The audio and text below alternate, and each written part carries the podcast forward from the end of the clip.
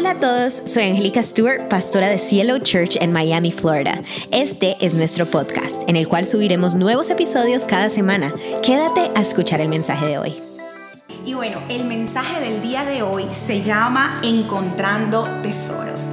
Ya hoy sí finalizamos con la serie de Tesoros del Cielo y creo que este mensaje es un mensaje donde vamos a estar hablando de algunos tesoros que podemos encontrar en la palabra, pero quiero primero que todo que me acompañen en Segunda de Reyes 5 del 1 al 3, donde dice, Namán jefe del ejército del rey de Siria, era un hombre de mucho prestigio y gozaba del favor de su rey porque por medio de él el Señor le había dado victoria a su país. Era un soldado valiente, pero estaba enfermo de lepra. En, en cierta ocasión, los sirios que habían salido a merodear capturan a una muchacha israelita y la hicieron criada de la esposa de Namán.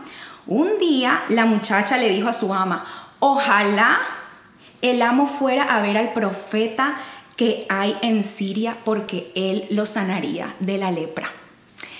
Yo no sé ustedes, pero yo buscando eh, en internet, investigando acerca de quiénes, o sea, de qué función cumplían aquellos, aquellas personas que buscan tesoros, encontré que eran personas que buscaban eh, cosas de mucho valor en lugares a donde no todo el mundo va se meten en el agua, profundizan, se meten a los lugares que yo creo que si tú vas a un mar, que si tú vas a un lago, no te metes a lo más profundo. Hablaba de eso, que esos hombres y esas personas que buscan tesoros son personas que se meten a donde no todo el mundo se mete y ahí encuentran lugares de mucho valor.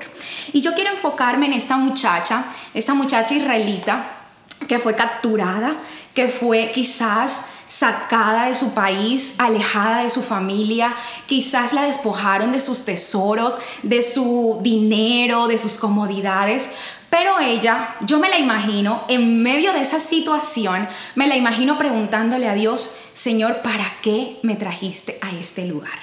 Yo me imagino a esa mujer pensando en para qué el Señor me trajo a este lugar. Y también me imagino en la posición. Me imagino que ella mira hacia su lado, gira su cabeza, no sé, y el Señor le muestra al general, aquel hombre que tenía lepra, aquel hombre sirio que tenía años de tener lepra, pero ella estaba ahí preguntándole al Señor, ¿para qué me trajiste? Cuando ella se da cuenta, ¿para qué Dios la trajo? Entonces ella dijo, ok, ya sé cuál es el propósito para el que Dios me trajo a este lugar. Y muchas veces nosotros debemos de reaccionar de esa misma forma. Yo no sé si a ustedes les ha pasado, pero yo me he encontrado en esos momentos en donde en lugar de preguntarle el para qué a Dios, le pregunto el por qué. Y muchas veces le preguntamos al Señor la información en lugar de estar preguntando o buscando la bendición. No sé si te has encontrado en esos momentos en, tu vida, pero lo más normal de los seres humanos es preguntar por qué me pasa esto a mí en lugar de preguntar el propósito del para qué estamos en ese tipo de situaciones, sea una situación eh, muy difícil o sea una situación que te esté incomodando en tu vida.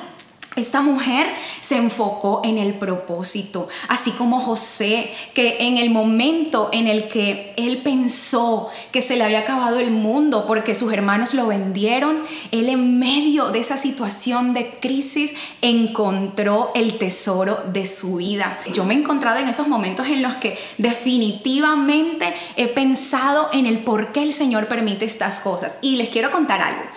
El año eh, pasado que vivimos esta crisis del COVID, Roy y yo teníamos muchos planes, planes de viajar, planes de proyectos, planes de muchas cosas. Y en el momento que empieza la pandemia estábamos a punto de irnos a Colombia a visitar a mis papás. Y yo estaba lista con todo cuando de repente no podemos viajar. Tenía un año esperando para poder ir a verlos y nada, no pasó nada. Yo pude haberme quedado preguntándole al Señor el por qué. Yo pude haberme quedado llorando tirada allí, pero el Señor me dijo, es el tiempo para el que te traje. Este es el tiempo para que empieces a cumplir tu propósito. Este es el tiempo para que empieces a hablar de mí, a seguir dando de mí. Yo venía orándole al Señor por eso y por eso quizás hoy estoy aquí con ustedes y delante de ustedes porque el Señor permitió que en ese tiempo fuera en el tiempo en el que yo más me formara para, para Él y estoy viviendo mi propósito y seguramente tú también lo estás viviendo si ya pasaste por esas pruebas, pero en el momento de que las estés pasando es el mejor momento para seguir dando, para seguir sembrando. El mensaje del domingo pasado es de ser generosos, era acerca del valor de la generosidad, ese valor que no todo el mundo tiene, pero que nosotros como hijos de Dios podemos tener en abundancia porque somos hijos de aquel hombre que fue generoso en todo tiempo. Y mi pregunta para ti es en estos momentos, ¿cómo estás usando tus momentos difíciles? ¿Te estás quedando callado? ¿Estás ocultándote? ¿O estás impactando la vida de aquellas personas que están a tu alrededor? Yo me imagino que lo que estás haciendo es lo correcto y lo correcto es viviendo tu propósito para impactar la vida de otros. Esta mujer se dio cuenta que estaba allí para hablar una palabra de fe esta mujer se dio cuenta que estaba allí para declarar sanidad sobre la vida de Namán. Esta mujer se dio cuenta que estaba allí para llevar liberación a ese hombre. Ella se dio cuenta que había algo más eh, eh, en esa situación en la que ella se estaba encontrando. Ella había podido odiar a este hombre. Ella habría podido decir, este hombre es lo peor que puede existir. Pero ella decidió enfocarse en el propósito. Ella decidió enfocarse en lo importante. Y aquí es donde viene el, uno de los primeros puntos importantes y que quiero que ustedes lo tengan claro. A veces el Señor usa personas como instrumentos para llevarte al lugar correcto. Y es allí donde tú tienes que darte cuenta que no puedes tener rencor en tu corazón que tu corazón debe estar sano para que entiendas ese propósito de Dios. En Génesis 37, cuando José vio a sus hermanos, en lugar de, de, juzgarlos o de herirlos, él les dijo, tranquilos, tranquilos porque ahora entiendo que no fueron ustedes los que me trajeron hasta aquí, fue el Señor quien me trajo para cumplir la asignación para la que yo estaba, eh, para la que yo había nacido. Eso no lo hace todo el mundo. ¿Qué tal si tú hicieras lo mismo que José? ¿Sabes qué? No fuiste tú el que me heriste, no fuiste tú la que me heriste, no fuiste tú el que me hiciste esa... Eh, eso que me hiciste en el proyecto, no fuiste tú el que me lastimó, la que me lastimó, sino que fue Dios que permitió eso para llevarme al propósito de Él. ¿Qué tal si viéramos las cosas de esa forma? Debemos entender que hay designios mucho, mucho mayores a nosotros mismos. Hay designios por el cual un hombre natural no, el hombre natural no lo va a ver, pero nosotros como hijos de Dios vamos a seguir viéndolos porque para eso el Señor nos trajo aquí a esta tierra para cumplir su propósito. Ellos alinearon, alinearon a José en medio de esa crisis lo alinearon para que él, contra, él encontrara su tesoro de vida. Y casi siempre, yo no sé si ustedes lo han vivido, pero yo lo he vivido, casi siempre antes de recibir una bendición de Dios, pasamos por una antesala de dificultad. Esta mujer encontró tres importantes tesoros que quiero que los veamos rápidamente, pero quiero que ustedes se los lleven hoy en su corazón tres tesoros encontró esta mujer y que yo también pude verlos en ella mientras estudiaba todo este capítulo de la Biblia. Primero, el primero que encontró fue fe en Dios, un tesoro maravilloso. Ella nunca dejó de creer. Esta joven entiende cuál es su propósito por el cual ella estaba allí. Ella entiende, entiende que ella estaba allí por algo, para algo, y ella viene y le habla la palabra a la esposa de Namán o sea, a su ama en ese momento. La esposa de Namán va a Namán y le dice lo que la muchacha le dijo. Y Namán va a donde el rey de Siria. Este rey era uno de los enemigos más grandes de Israel. Pero aún así, él le dijo, ¿sabes qué? Te voy a ayudar para que vayas y para que tengas todo para que puedas ser recibido ahí. ¿Y sabes por qué sucede esto? Porque una muchacha en medio de su situación más difícil, pudo lanzar una palabra de fe. Qué diferente hubiese sido si ella se hubiese quedado quejándose, enojada con Dios o preguntándole el por qué al Señor. Qué diferente hubiera, si, hubiese sido si ella, en lugar de entender su propósito, entender el para qué, ella se hubiese quedado quejándose, este hombre no hubiese recibido al Señor, este hombre no hubiese creído, este hombre no hubiese tenido fe. Ella descubre el tesoro de la fe, ella desata una palabra de fe y todo el que está alrededor comienza a creer.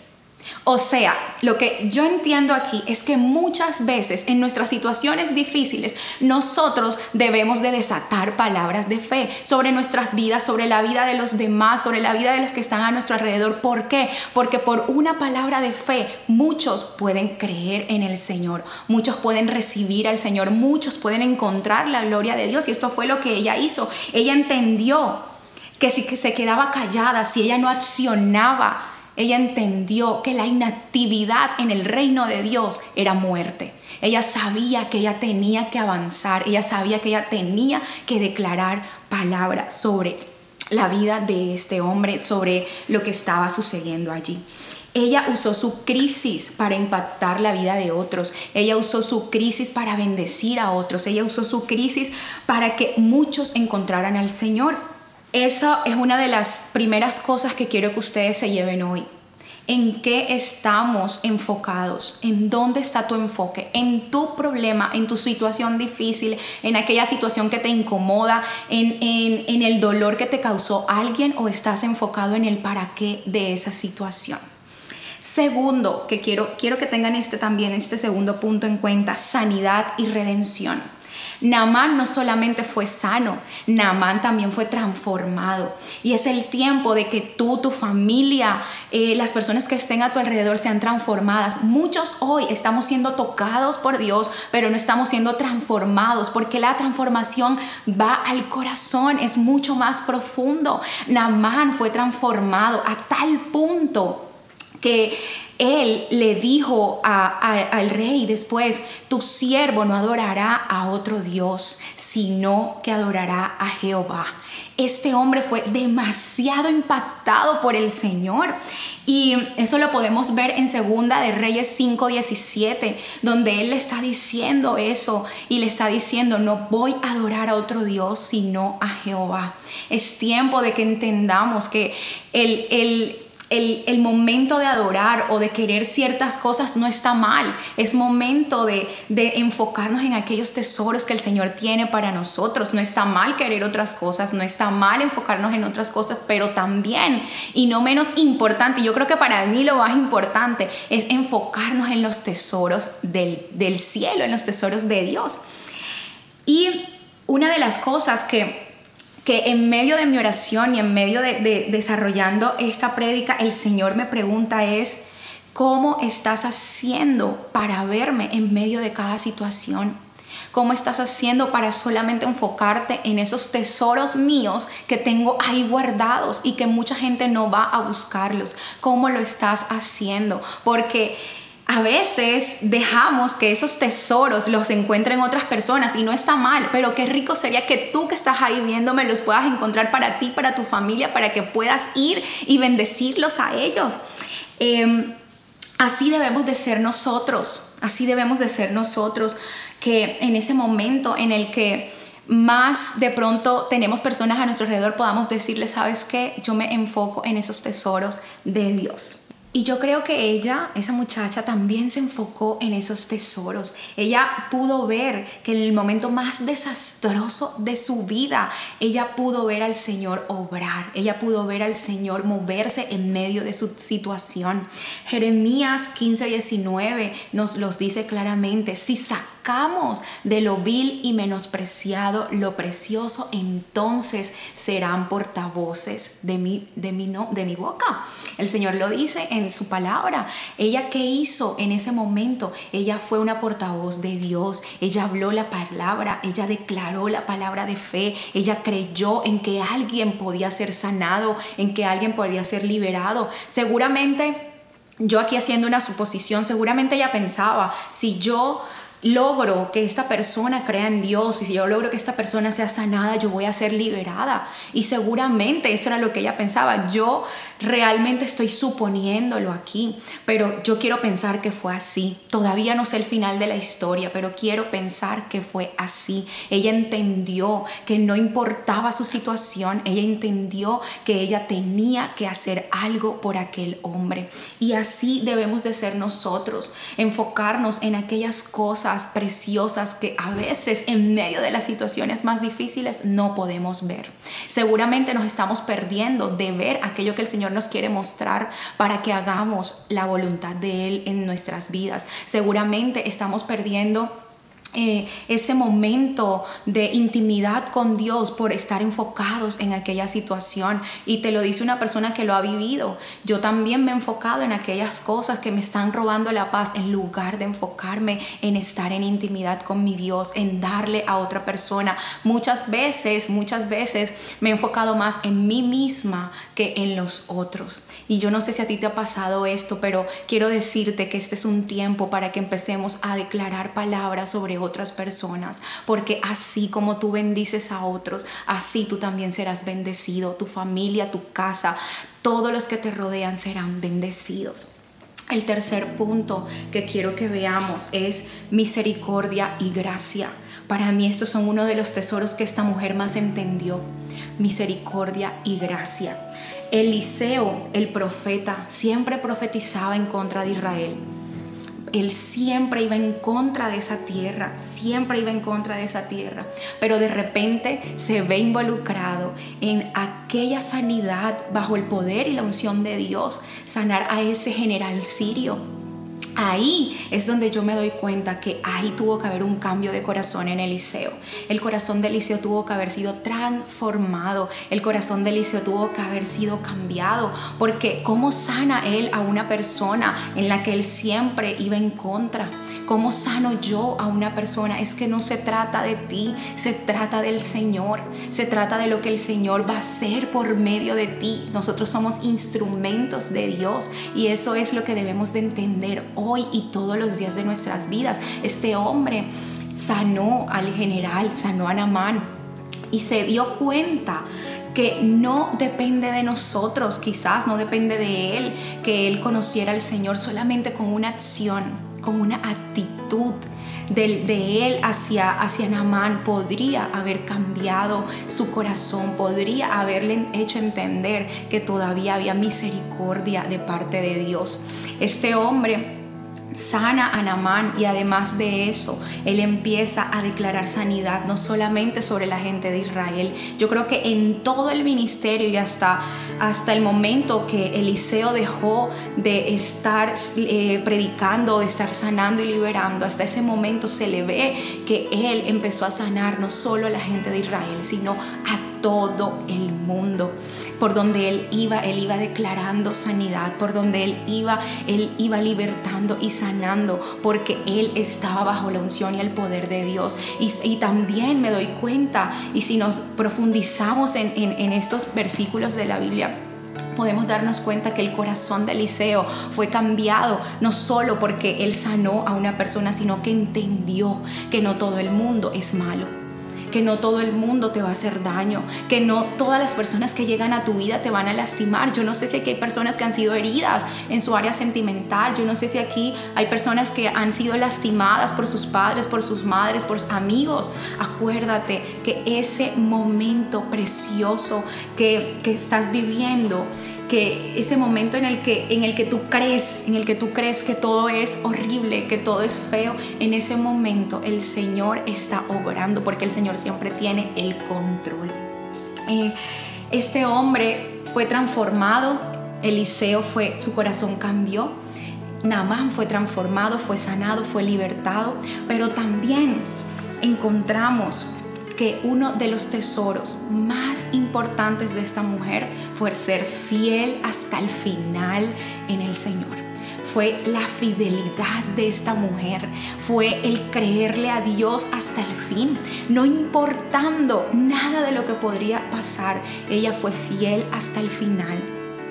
Y yo creo que en medio de toda situación difícil, cuando nosotros encontramos ese tesoro, ese tesoro de nuestras vidas, ese tesoro que somos en manos de Dios, ese propósito, vamos a ayudar a muchas personas a descubrir cuán beneficiadas pueden ser por la presencia de Dios cuántas personas pueden ser beneficiadas por la presencia de Dios si tú crees, si tú declaras la palabra, cuántas personas, imagínate cuántas personas tienes a tu alrededor, cuántas personas conoces, cuántos amigos tienes que pueden ser libertados, sanados y transformados por una palabra que salga de tu boca. A veces nos quedamos callados, a veces no declaramos palabra, a veces no sabemos, quizás a veces nos da temor, nos da miedo de hablar de Dios, porque qué va a pensar la gente o ya dicen que yo cambié mi vida, pero qué bueno que digan que cambiaste tu vida, qué bueno que se encuentren con un Dios real que ha actuado a través de tu vida,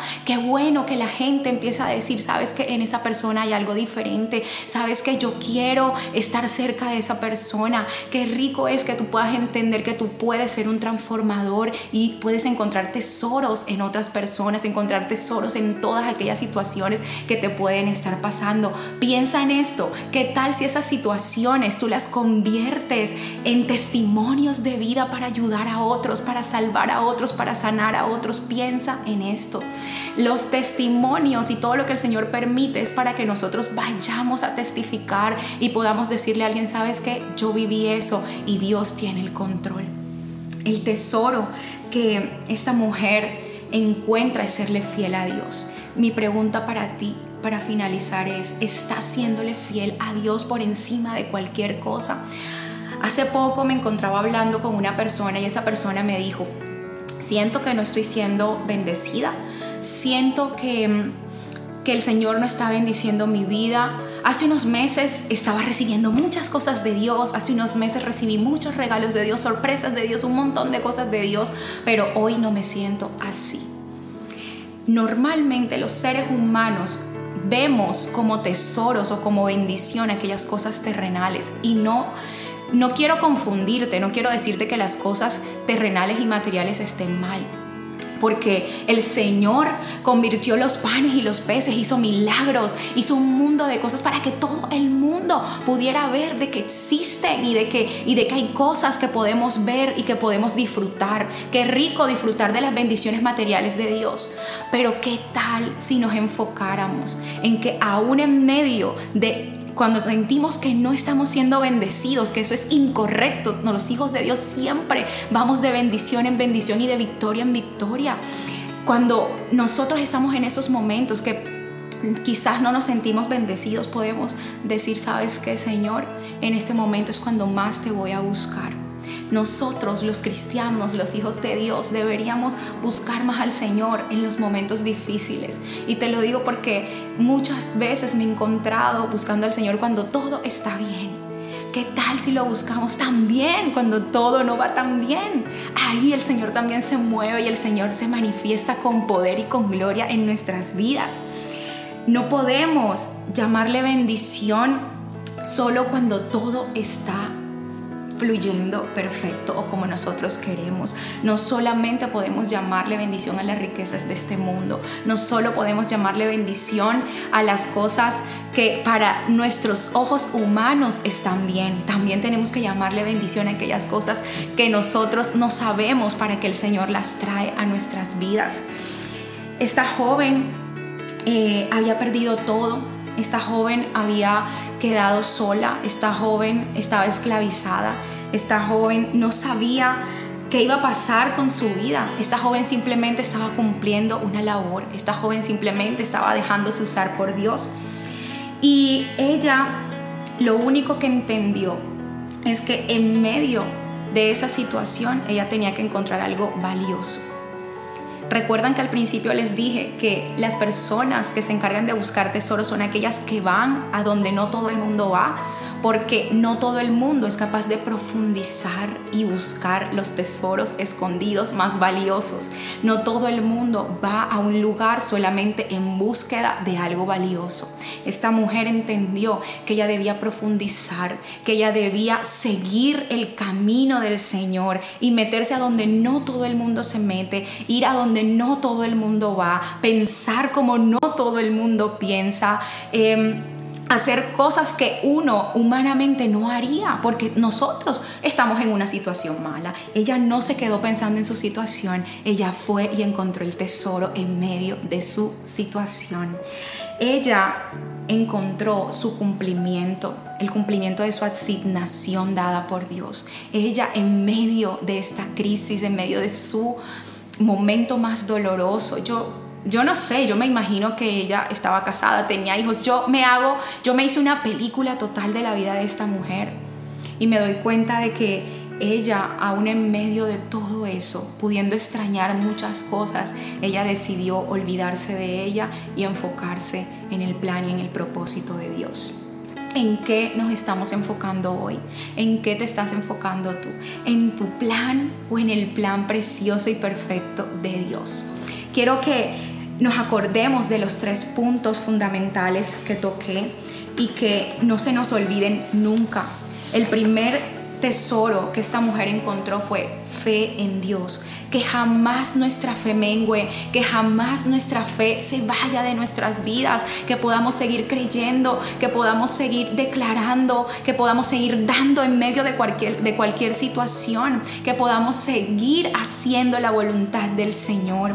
El segundo punto, sanidad y redención. Este es un tesoro que me encanta muchísimo. En la palabra encontramos a muchos leprosos donde el Señor lo que les decía siempre era, caminen, id, vayan, caminen, avancen. Porque en, en el caminar, en el avanzar, en el hablar, en el mover se van a encontrar su sanidad. Les dije al principio, la inactividad trae muerte. Ellos saben, muchos de, yo leyendo, ahora que me acuerdo todas estas historias de estos leprosos y de esta gente que estaba tan enferma, ellos en medio del momento en que decidían dar pasos, en el momento en el que decidían ir a Jesús, en el momento que decidían caminar, en ese momento eran sanados y liberados en ese momento. Es el momento en el que debemos de avanzar hacia nuestra liberación, hacia nuestra sanidad y hacia todo aquello que el Señor tiene para nuestras vidas. Y el tercer punto, misericordia y gracia.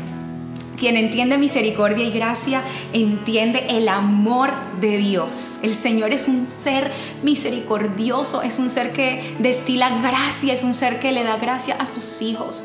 Pero muchas personas se sienten mal, se sienten sola o se sienten castigadas por Dios. Dios es un Dios misericordioso, Él es tu Padre que te ama, Él siempre está ahí para perdonar, Él siempre está ahí para sanar, Él siempre está ahí para libertar, Él está ahí para darte gracia y favor delante de aquellas cosas que tú no tienes idea de cómo vas a salir. El Señor está ahí para darte gracia y favor.